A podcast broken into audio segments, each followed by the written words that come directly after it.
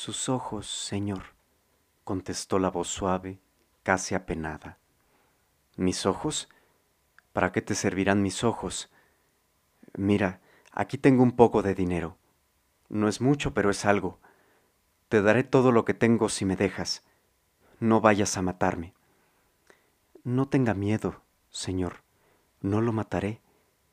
Nada más voy a sacarle los ojos. Pero, ¿para qué quieres mis ojos? Es un capricho de mi novia. Quiere un ramito de ojos azules, y por aquí hay pocos que los tengan.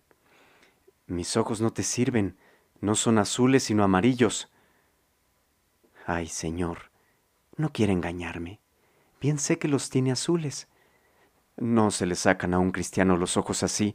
Te daré otra cosa. No sea remilgoso, me dijo con dureza. Dé la vuelta. Me volví. Era pequeño y frágil. El sombrero de palma le cubría medio rostro.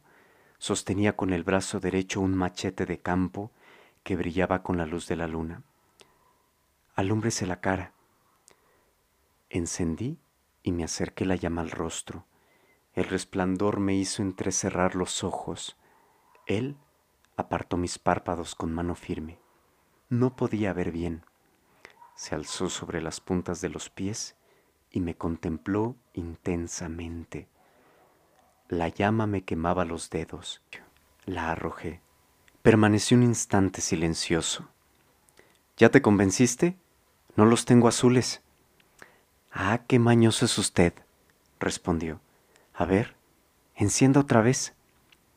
Froté otro fósforo y lo acerqué a mis ojos. Tirándome de la manga, me ordenó. Arrodíllese. Me hinqué. Con una mano me cogió por los cabellos, echándome la cabeza hacia atrás. Se inclinó sobre mí, curioso y tenso, mientras el machete descendía lentamente hasta rozar mis párpados. Cerré los ojos. Ábralos bien, ordenó.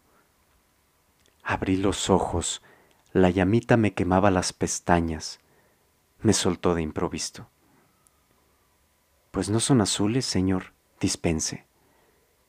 Y desapareció. Me acodé junto al muro, con la cabeza entre las manos.